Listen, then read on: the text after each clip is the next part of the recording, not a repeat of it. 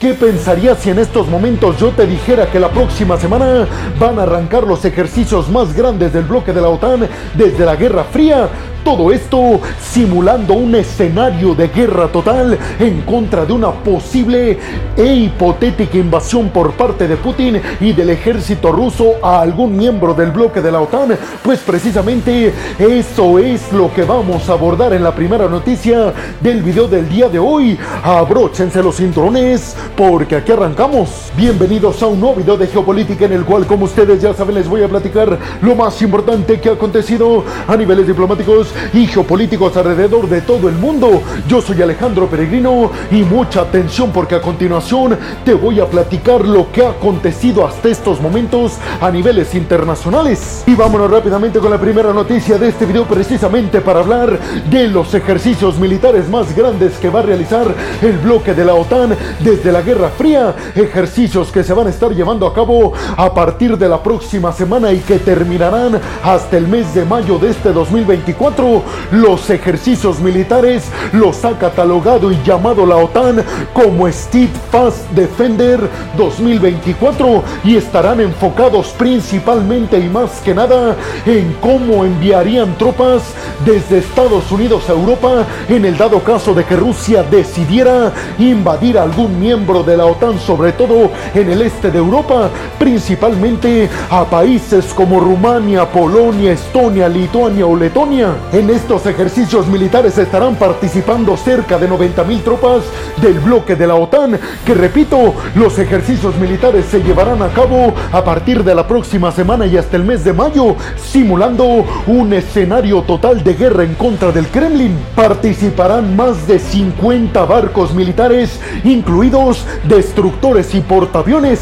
Además, participarán más de 50 aeronaves de última generación de ataque, 80 helicópteros, drones militares también de última generación y al menos 1100 vehículos de combate, incluidos vehículos blindados y tanques militares. En estos ejercicios militares el bloque de la OTAN básicamente quiere medir sus fuerzas defensivas, las va a poner a prueba en contra de su principal amenaza, Rusia, que sabemos, muchos aseguran que Rusia en el dado caso de ganar en Ucrania va a buscar ya fortalecido Putin invadir a algún miembro del bloque de la OTAN en Europa del Este, como Estonia, Letonia, Lituania o Polonia o inclusive Rumania. Precisamente estos ejercicios de la OTAN se van a centrar en el hecho de ver cuánto tiempo se lleva a cabo el despliegue de tropas de América del Norte y de otros países aliados que no están tan cercanos a Europa del Este, como por ejemplo cuánto tiempo se tardaría Estados Unidos, Canadá y tropas de Noruega, Suecia, Finlandia y otros países nórdicos en desplegar y enviar esas tropas a Europa del Este para contrarrestar al enemigo ruso. Eso es lo que pretenden realizar con éxito, no realmente simular un combate, sino ver en cuánto tiempo la OTAN podría desplegar las tropas necesarias para defender sus fronteras en contra de Putin. Recuerden ustedes que el bloque de la OTAN desde la cumbre pasada en Lituania, que se celebró en el mes de julio del 2023, catalogaron a Rusia como la principal amenaza que tiene la existencia del bloque de la OTAN. A partir de esos momentos, la OTAN dijo que iba a llevar a cabo varias estrategias y varios ejercicios militares centrados y enfocados en ver cómo evitar un ataque por parte de Rusia. Los últimos ejercicios militares de la OTAN a gran escala como estos se celebraron en 1998 con la participación de más de 115 mil tropas. En estos ejercicios ya se los mencioné, van a participar 90 mil tropas y todo el poderío militar que les mencioné anteriormente. Ahora bien, la sorpresa es que además de participar todos los miembros de la OTAN en estos ejercicios militares, Steadfast Defender 2024 se suma alguien que no forma parte todavía de la alianza, nada más y nada menos que Suecia. Ahora bien, ustedes estarán preguntando, peregrino, ¿en qué país país se van a estar llevando a cabo todos estos ejercicios militares? Pues básicamente en varios miembros de la OTAN que tienen fronteras o están cercanos a Rusia, se dice que principalmente empezarán los ejercicios militares con desplegar tropas en Polonia, después en Rumania, luego en Estonia, Lituania, Letonia y también países como Finlandia y Noruega. Todo esto, como ya se los dije, para tratar de simular un contexto en el que Rusia ya está invadiendo a la OTAN y la OTAN tiene que responder con sus tropas militares para evitar el avance ruso. ¿Ustedes qué piensan? ¿Creen que todo esto nos está diciendo que la OTAN cuenta con información de que Rusia en los próximos años sí piensa invadir a un miembro de la OTAN y que formó antes parte de la extinta Unión Soviética? ¿Creen que estamos a algunos años de presenciar un tercer conflicto global? Y vamos rápidamente con la siguiente noticia de este video para hablar de las acusaciones que está haciendo Rusia en contra de Francia. Y muy atentos con esta noticia porque podría desencadenar un conflicto directo entre rusos y franceses. Y es que hace algunos días el ministro de la Defensa de Rusia, Sergei Shoigu, aseguró que las tropas rusas habían llevado a cabo un ataque en contra de la región de Kharkiv en Ucrania, en contra de un edificio donde supuestamente se estaban refugiando mercenarios franceses que estaban luchando en contra de los rusos y a favor de los ucranianos. Esto es muy grave, peregrinos, porque en el dado caso de que sea verdad, eso estaría poniendo a Francia como un partícipe directo a favor de Ucrania y en contra de Rusia. Pero ¿qué dijo Francia al respecto de todo esto? Pues nada más y nada menos que el presidente francés Emmanuel Macron aseguró que estas acusaciones no tienen fundamento y que son absolutamente falsas.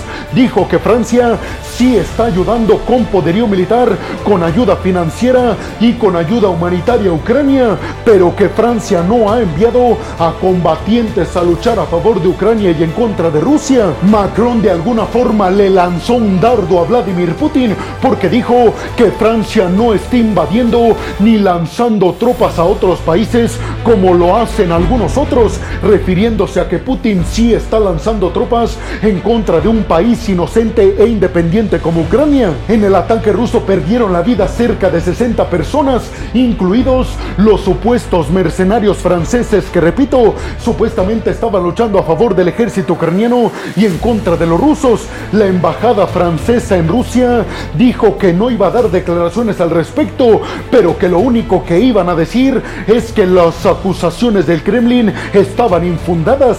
Mientras tanto, la agencia de noticias Reuters dijo que Rusia no ha presentado ninguna prueba de estas acusaciones, es decir, solamente lo dijo el ministro de la Defensa de Rusia, Sergei Shoigu, pero como tal, Rusia no ha presentado pruebas de que haya mercenarios franceses en el territorio ucraniano luchando a favor de Ucrania y en contra de Rusia. ¿Ustedes qué piensan? ¿Será esta noticia verdad? ¿Será que Francia le está pagando a mercenarios para que ayuden a los ucranianos en contra de los rusos en el territorio ucraniano? Y sobre todo, ¿creen que si es verdad podría llevarnos a presenciar un conflicto de escala global entre franceses y los rusos? Y vámonos rápidamente con la siguiente noticia de este video y ahora nos vamos a hablar de las relaciones cada vez más estrechas, sobre todo en términos económicos, entre Vladimir Putin y Xi Jinping, entre China y Rusia. Y es que esta noticia tiene que ver con el hecho de que se dio a conocer que en el 2023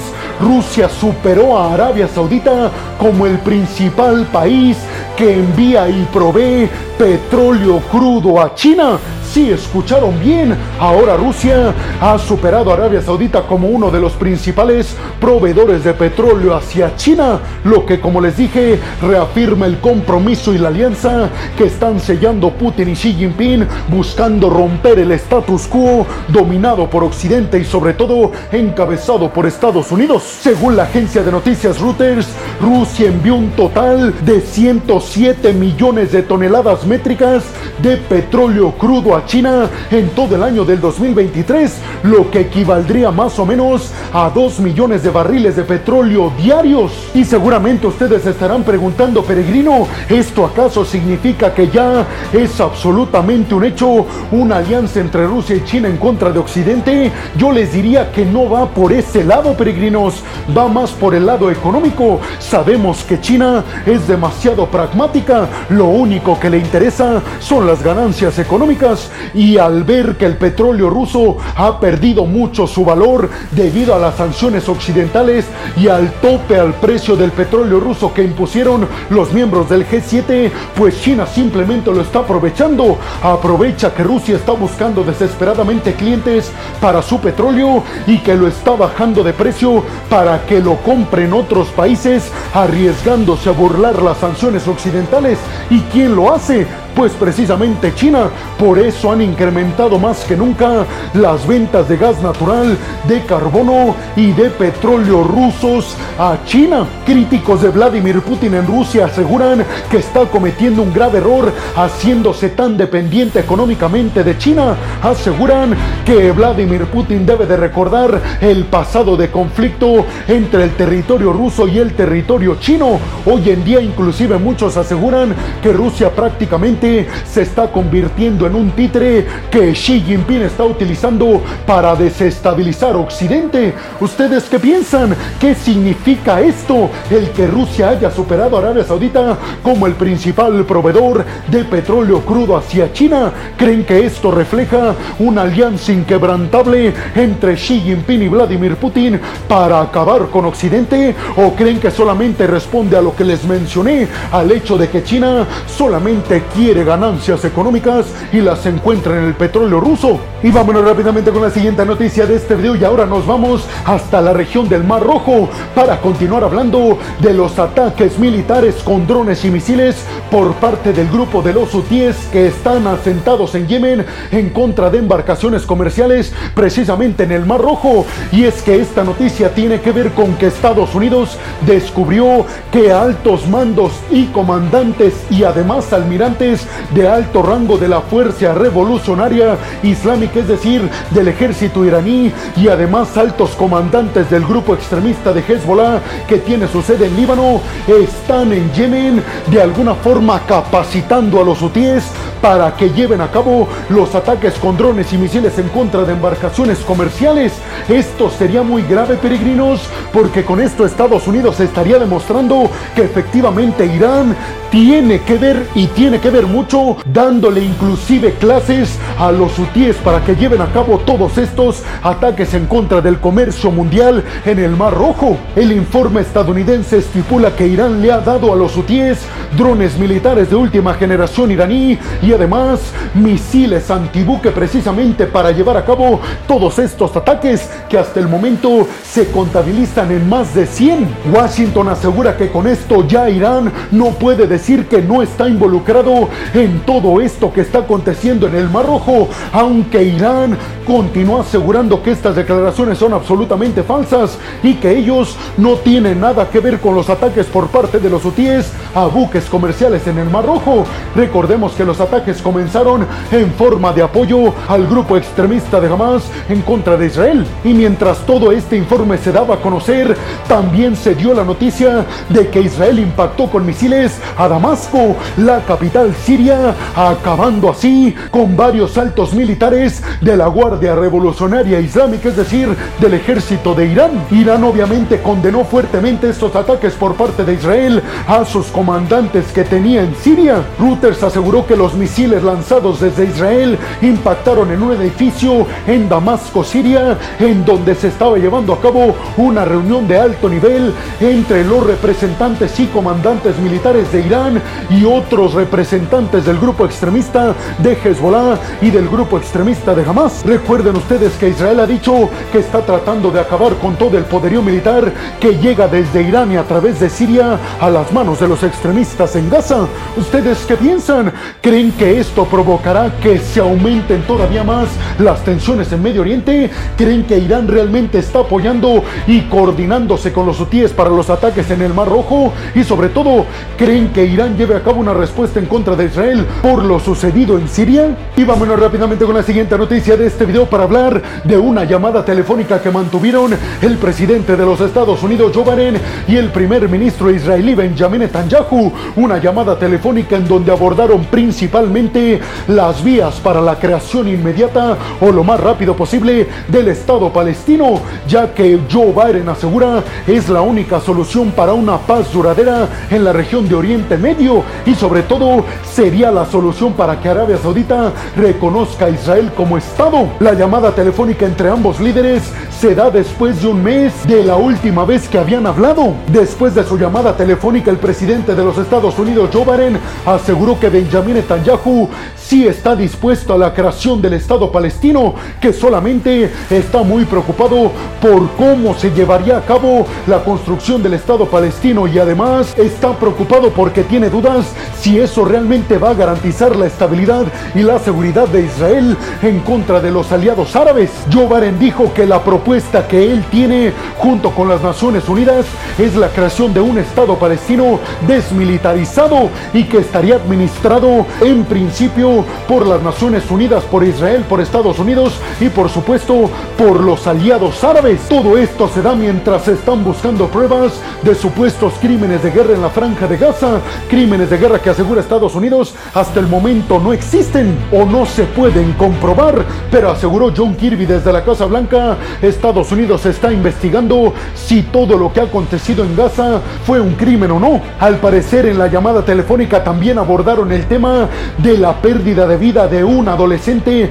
de 17 años en Cisjordania que tenía la nacionalidad estadounidense. ¿Ustedes qué piensan? ¿Creen realmente ustedes que Estados Unidos pueda presionar a Israel para que lleve a cabo o por lo menos dé el impulso para la creación del Estado palestino? ¿Será esa la solución para una estabilidad creciente y duradera en Medio Oriente? Y bueno, hemos llegado al final del video del día de hoy. Les quiero agradecer muchísimo todo el apoyo que me dan. Sin ustedes, yo no podría dedicarme a lo que más me apasiona en el mundo. Así que muchas, pero muchas gracias peregrinos. Sin más por el momento, nos vemos en el siguiente video de Geopolítica. Hasta la próxima.